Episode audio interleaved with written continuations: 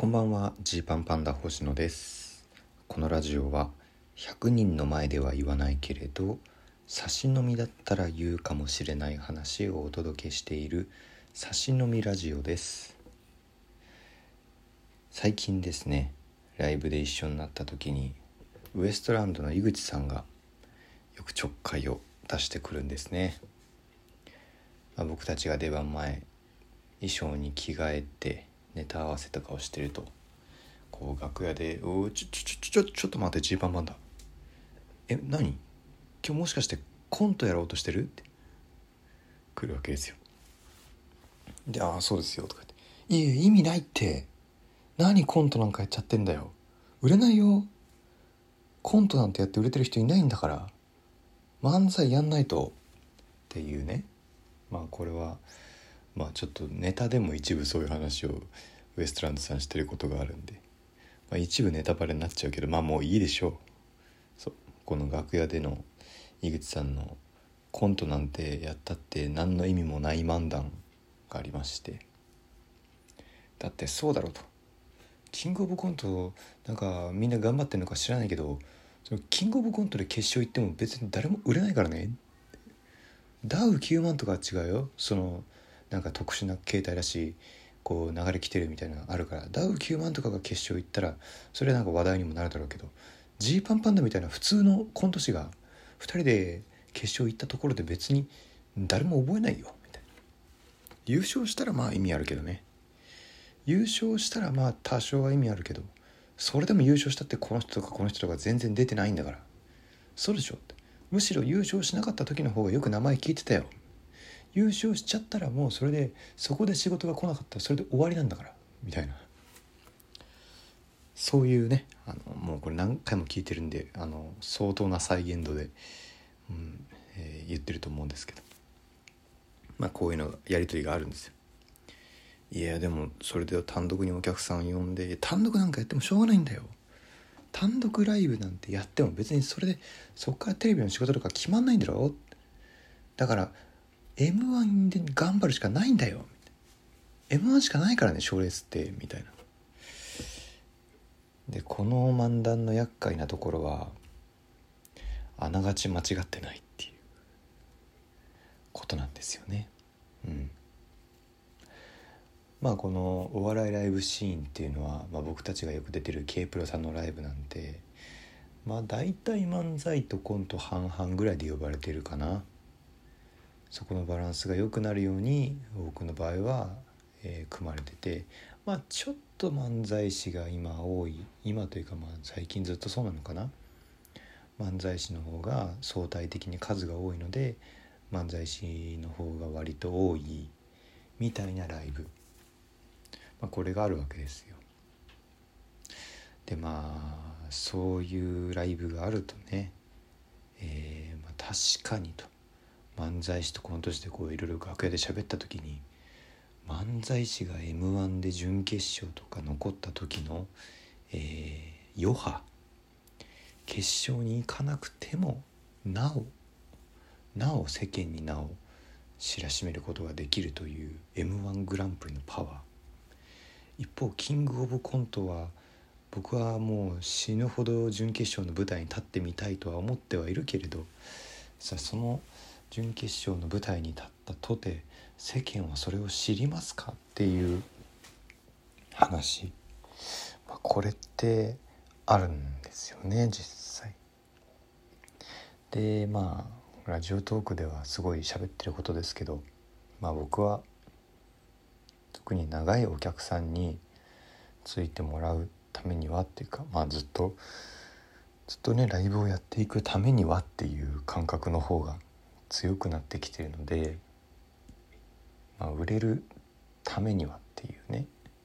そのなんだろう。世間にバコーンって広く知ってもらうための機会。っ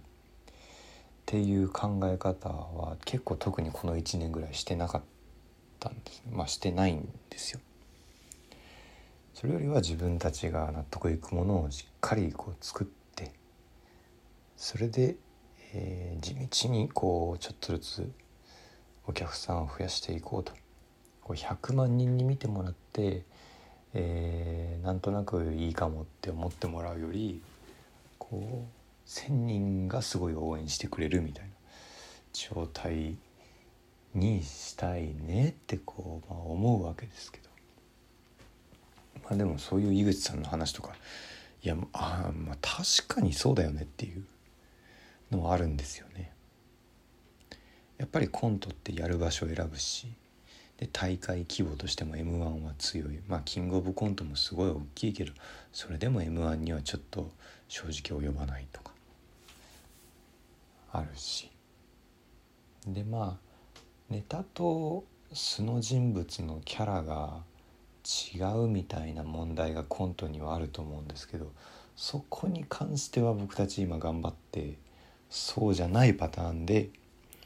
いけないだろうかっていう、まあ、感じなのでそんなねちょっとそこはちょっと自分たちなりに、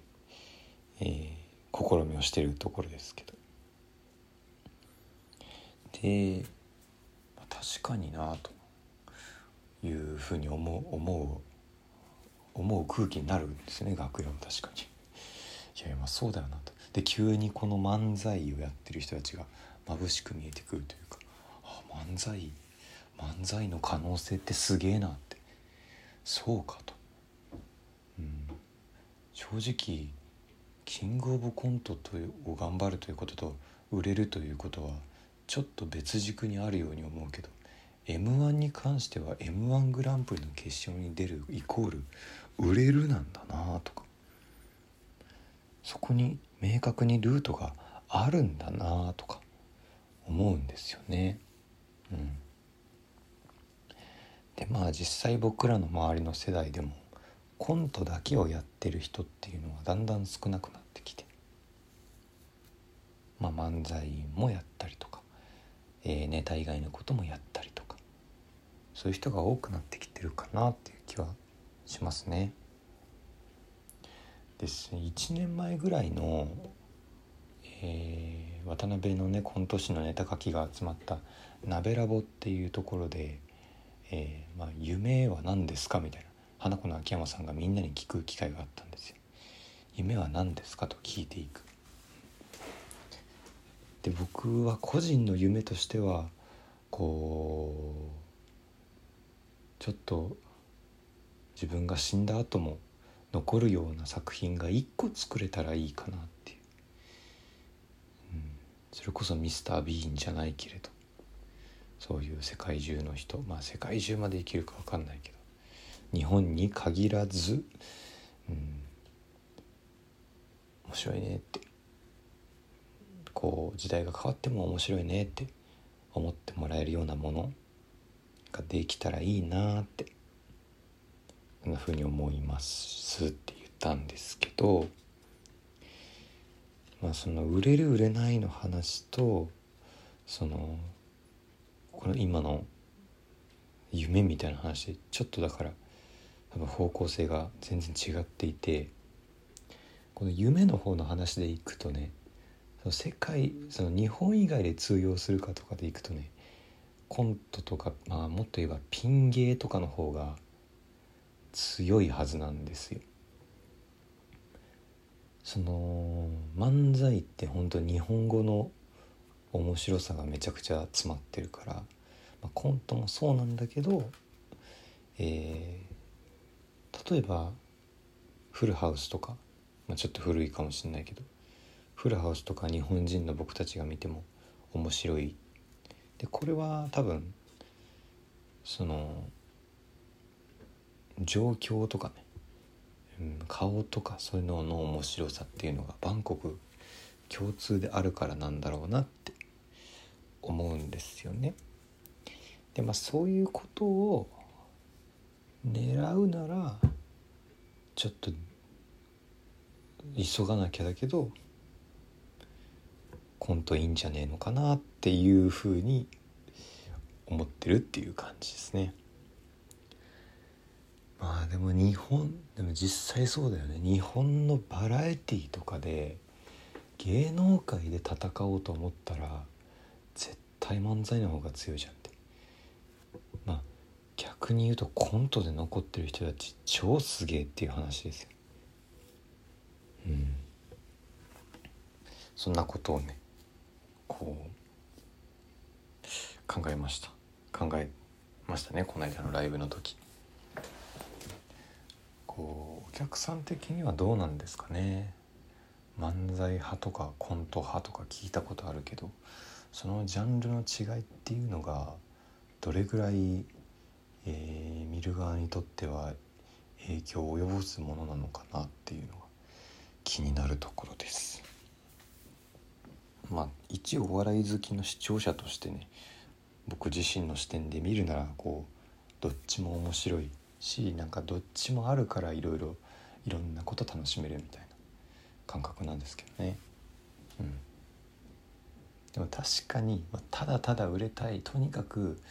お笑い今始めて売れたいんですよどうしたらいいですかっていうふうに言われたら養成女性とか養成所入る前の子が今から18歳とかで